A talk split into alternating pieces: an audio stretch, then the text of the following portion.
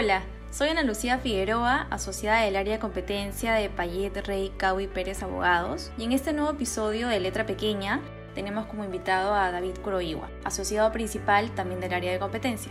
Hola David, bienvenido, ¿cómo estás? Muy bien Ana Lucía, muchas gracias. Encantado de poder compartir novedades con todos ustedes. Igualmente David. El día de hoy te hemos invitado para conversar sobre el nuevo reglamento de la Ley de Control de Concentraciones. Como ustedes sabrán, actualmente solo en el sector eléctrico existe un régimen de control de concentraciones. Sin embargo, en los últimos años se viene discutiendo la posibilidad de ampliar este régimen para todos los sectores económicos, como ocurre en otros países de la región, tal como es el caso de Chile. Es así que en enero de este año, el Congreso promulgó una nueva ley de control de concentraciones, que es la Ley 31112. Y asimismo, el 4 de marzo se publicó su reglamento. David, comenta ¿en qué consiste este nuevo reglamento y a qué tipo de operaciones sería aplicable? Bueno, Ana Lucía, antes que todo déjame decirte que creía que este momento nunca iba a llegar. En efecto, desde el año 2016 ha habido un ida y vuelta relacionado a esta norma, teniendo en el interín casi cinco presidentes hasta la fecha de su promulgación. Con la ley 31112 y su reglamento se busca establecer un régimen general de control previo a concentraciones empresariales, de manera que la autoridad, en este caso el Indecopi, pueda revisar de manera previa a su celebración aquellas operaciones que conlleven un cambio de control, fusiones, adquisiciones, joint ventures, entre otros, y que a su criterio puedan generar una restricción significativa de la competencia. Este tipo de normativas de control previo son usuales a nivel mundial, siendo el Perú uno de los últimos países en implementar esta medida a nivel latinoamericano. De acuerdo a lo que nos comentas, entendemos entonces que este nuevo régimen no implica que todas las operaciones de concentración van a tener que ser notificadas a Indecopi. En efecto, solo serían notificadas aquellas que superen un umbral determinado. ¿Podrías comentarnos un poco más sobre esto precisamente? Muy buena pregunta. En efecto, no es lo mismo que la bodega Don Pepito compre la bodega Don Ramón a que las dos empresas más grandes de sistemas para computadores en nuestro país se vean involucradas en una transacción. Imagínate si el Indecopi tuviera que analizar, revisar y autorizar todas las operaciones de fusiones y adquisiciones en el Perú. Literalmente no solo no tendría manos, sino que además se gastaría recursos públicos en casos irrelevantes para el mercado. Por tales motivos, existen ciertos límites umbrales por encima de los cuales una operación recién debe ser notificada. Así, por ejemplo, nuestra normativa establece que de manera concurrente deben superarse los siguientes umbrales.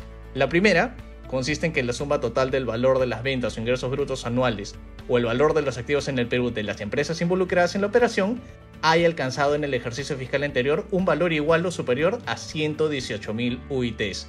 Esto es un aproximado de 519.2 millones de soles. Este primer umbral contempla a todas las empresas involucradas, que quiere decir que se suman todo el valor de las ventas o ingresos o el valor de los activos. El segundo umbral es el denominado umbral individual. Así, este solo contempla que el valor de las ventas o ingresos brutos anuales o el valor de los activos en el Perú de al menos dos de las empresas involucradas hayan alcanzado en el ejercicio fiscal anterior un valor igual o superior a 18.000 UITs. Esto es más o menos 79.2 millones de soles. Como verás, lo que hacen estos umbrales en la práctica es reducir el número de operaciones que tienen que ser reportadas por su tamaño. Claro, precisamente estos umbrales lo que entiendo es permitirían que el Indecopi se enfoque en aquellas concentraciones que, justamente por su alto valor, considera que pueden tener algún efecto sobre la competencia. Ahora, lo que me pregunto es, si esa era la finalidad de los umbrales, es extraño que la misma ley y su reglamento prevean que el Indecopi puede intervenir en una concentración de oficio, es decir, cuando el privado no lo haya solicitado, precisamente porque considera que no se cumplen con los umbrales que mencionabas. Este es uno de los temas más cuestionables de la ley, Ana Lucía. Para que todos nuestros oyentes puedan conocer el contexto de esta inclusión, vamos a retroceder un poco en el tiempo. Como indicamos, la ley es básicamente un molde del Decreto de Urgencia 013-2019 Así, al momento de discutirse este proyecto en el Congreso, digamos que todos esperamos que no se presenten mayores modificaciones y la norma salga tal cual, modificándose únicamente la vigencia de la misma. Sin embargo, en el interín de las comisiones del Congreso empezaron a incluirse ciertas disposiciones nuevas que, por más buena intención que hayan tenido, lo único que lograron fue generar mayor incertidumbre en la norma. El Congreso evidentemente aprobó la norma con esas inclusiones. El Ejecutivo, a su vez, identificó los posibles problemas de estas modificaciones y observó la norma. Sin embargo, pese a dichas observaciones, el Congreso aprobó por insistencia la citada ley. De esta manera, y pese a las críticas del Ejecutivo y de distintos especialistas en la materia, la ley establece que el INDECOPI efectivamente puede revisar de oficio aquellas concentraciones que, a su criterio, puedan generar una posición de dominio o afectar la competencia. ¿Qué significa esto en un lenguaje común? Que no importa si tu operación no supera los umbrales. Si la autoridad considera que puede tener efectos anticompetitivos, la podrá analizar y, de ser el caso, deshacer. Como es lógico, toda la objetividad y seguridad jurídica que se ganó con los umbrales se borró con el tema de la investigación de oficio, dado que ninguna empresa tendrá certeza si su operación, por más que sea pequeña, pueda ser investigada. Si bien el reciente reglamento ha tratado de darle objetividad a esa facultad, realmente es difícil lograr ello si la norma principal es tan amplia. Así, lo único que ha podido aterrizar es que dicha facultad se restrinja hasta un año después de que se hayan cerrado las operaciones, plazo que igual es demasiado amplio. Imagínate estar un año entero con la incertidumbre de que tu operación pueda caerse. ¿Valdrá la pena invertir en ese año si después me pueden obligar a deshacer? Lo que va a ocurrir a Andalucía es que todas las empresas ahora van a notificar voluntariamente para tener la seguridad de que sus operaciones no serán observadas por más de que no superen los umbrales.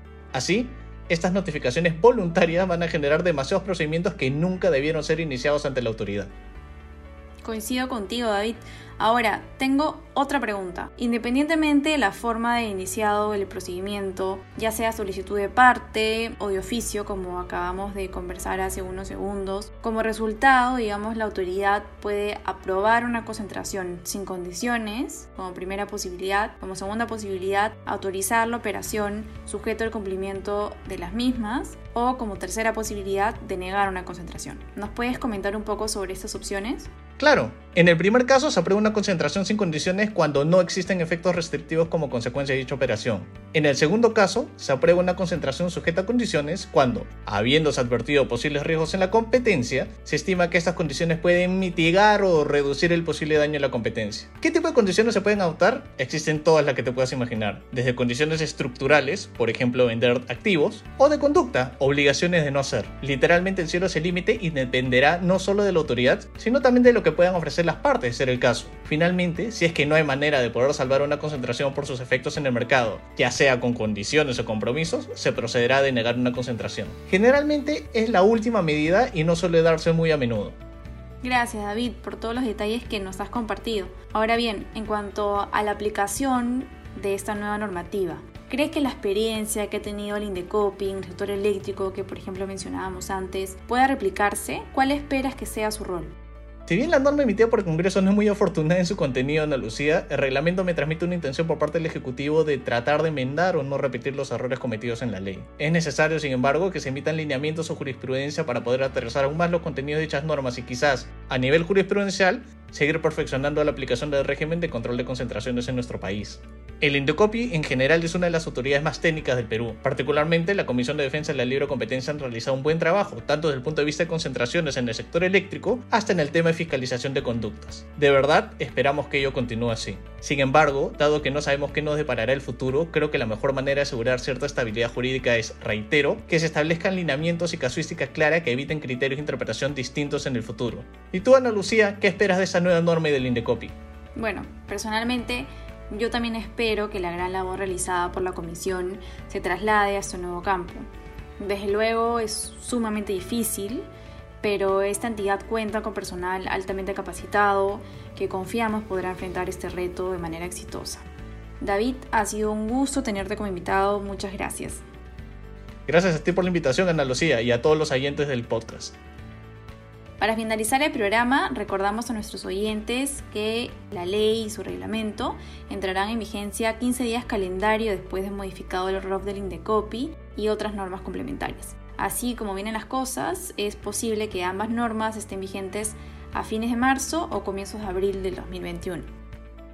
Muchas gracias por escucharnos. Si tienen alguna duda o consulta, pueden escribir a mi correo afd.prcp.com.pe